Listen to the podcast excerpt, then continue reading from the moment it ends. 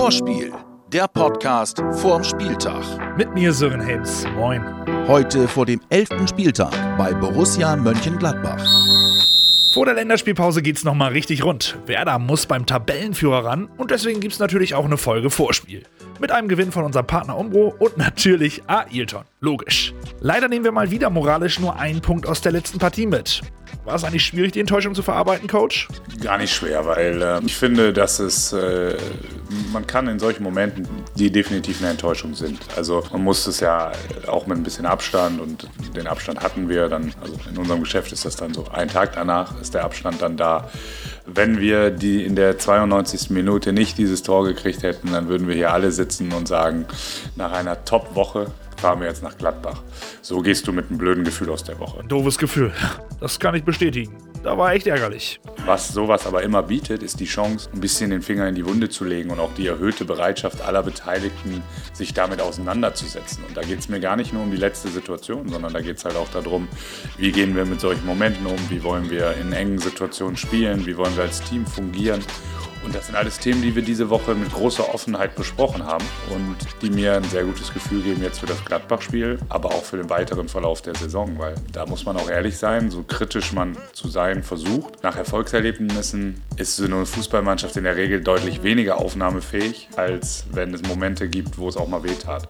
Und Samstag tat es weh und deshalb war das eine sehr gute Woche für uns. Ah, so kann man das auch sehen. Dann könntest du den Jungs Sachen vermitteln, die beim Sieg so nicht gekommen wären. Hätte trotzdem auch versucht, es ihnen zu zu vermitteln, ohne dass es weh tut, aber so war es einfacher. Ja, auf jeden Fall eine positive Sichtweise. Nicht immer negativ denken, oder Michael? Ja, genau. Wenn man so denkt, ist das nicht gut.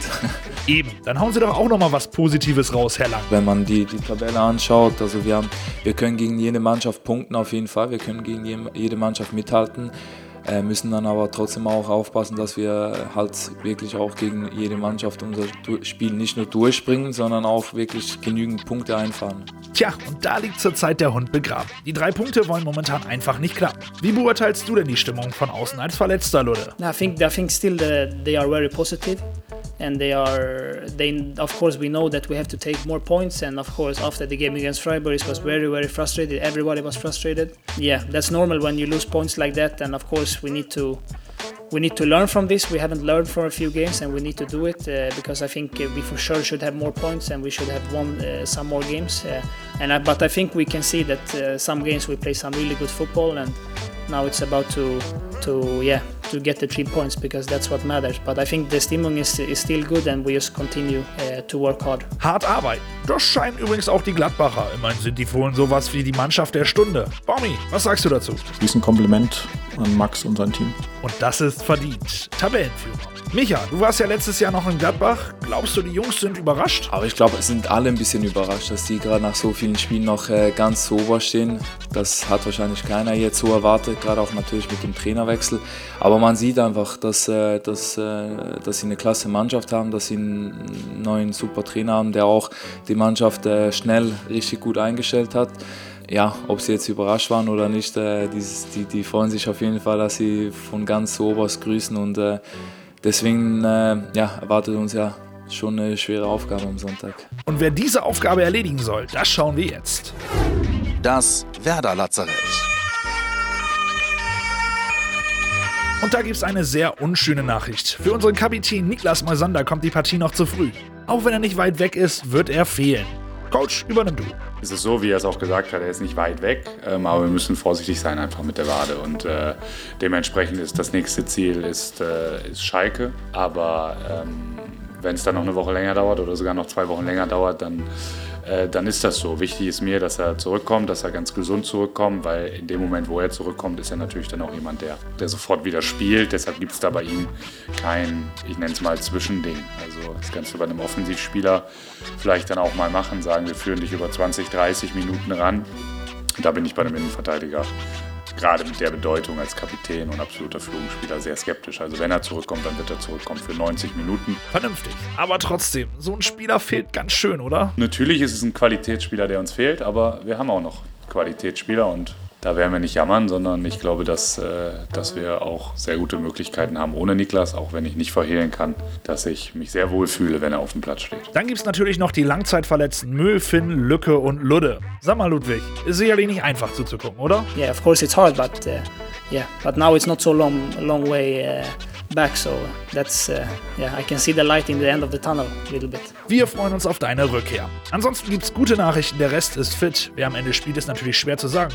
Aber ich spiele jetzt mal Orakel und sage, dass die Dreierkette aus der zweiten Halbzeit gegen Freiburg zurückkehren könnte. Kein schlechter Tipp, oder Micha? Wer weiß, ob das eine Option sein kann, ja. Entscheidet schlussendlich wie immer der Trainer. Dann fragen wir den doch einfach. Dreierkette oder nicht, Coach? Wir wollen sehr mutig spielen in Gladbach auch und äh, klar ist das immer eine Option.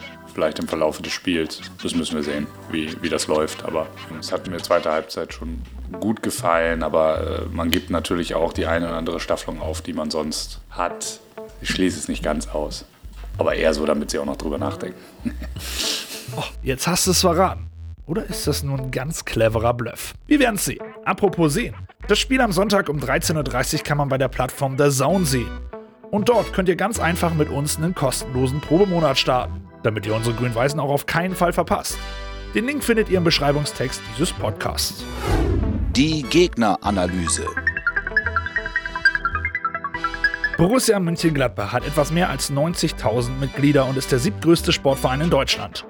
Die Mannschaft stieg 1965 in die Bundesliga auf und errang bis heute insgesamt fünf nationale Meistertitel, drei DFB-Pokalsiege und zwei UEFA-Pokalsiege.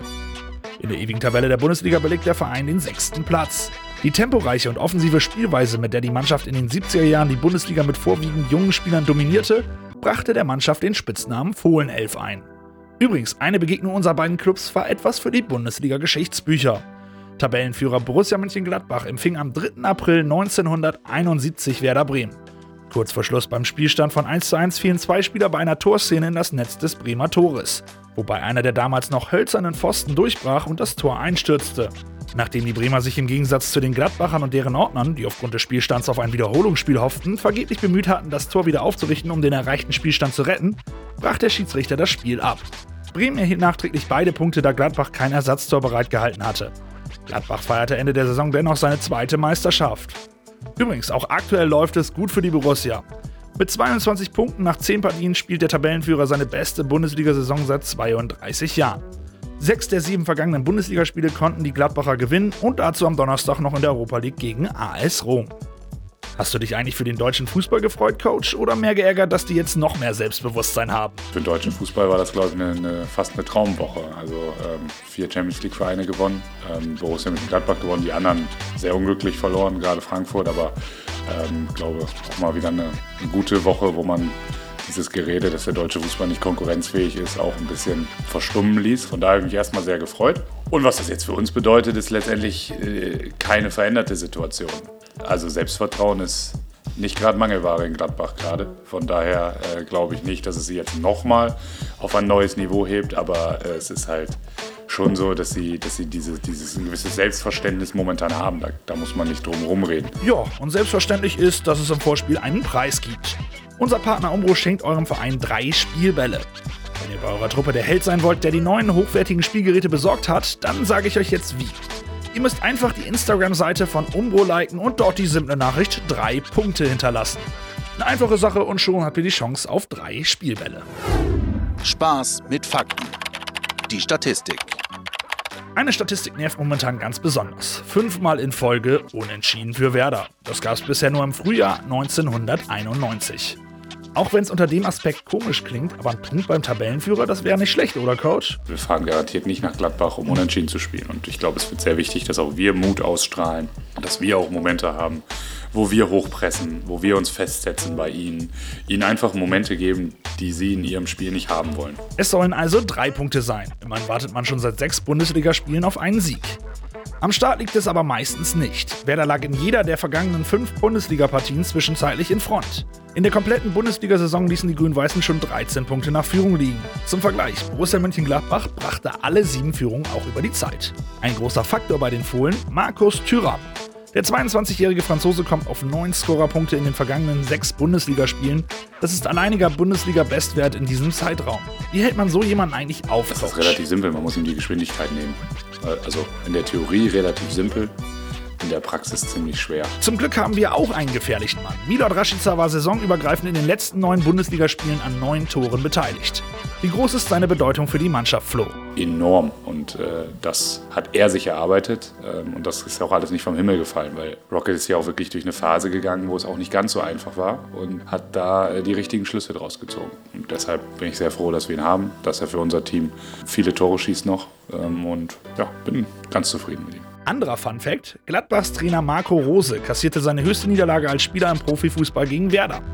Oktober 2006 verlor er mit Mainz 05 zu Hause mit 1 zu 6 gegen die Truppe um unseren heutigen Manager Frank Baumann. Die Tore erzielten Miroslav Klose, Aaron Hunt, Naldo und Diego. So viel zu den Fakten. Ab zur Schnellfragerunde. Heute natürlich mit unserem Ex-Gladbacher. Sieben Fragen an Michael Lang. Das Besondere an Werder ist. Die Liebe und die Leidenschaft für den Fußball. Das Besondere an Gladbach ist. Die Heimspiele im Borussia Park. Gladbachs aktuelle Saison. Kurz beschrieben. Ähm, überraschend super. Ein Unentschieden gegen Gladbach wäre. Okay, aber zwei Punkte zu wenig für uns. Der gefährlichste Gladbacher ist. Zurzeit äh, Markus äh, Thuram. Der lustigste Gladbacher ist. All meine Schweizer Kumpels da. Sommer, Helvedi, Zakaria. Gladbachs größte Schwäche. Dass Michael lang weg ist. nee. Ähm, vielleicht, dass sie am Donnerstag äh, noch ein Spiel haben in der Europa League. Und wie immer kommt das Beste zum Schluss. Hier ist er, unser Ayrton. Das ist nicht Kugelblitz, das ist Ayrton-Anekdote.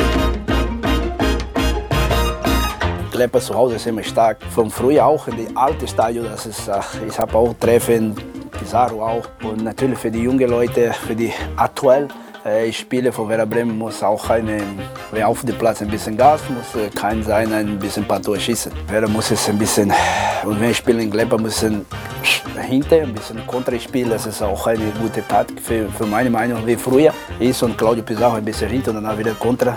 Ich spiele, es ist immer schwer, habe auch eine, so, zwei Jungen vorne so, so schnell. Und wenn so, kann man eine gute Chance muss Tor, Tor machen.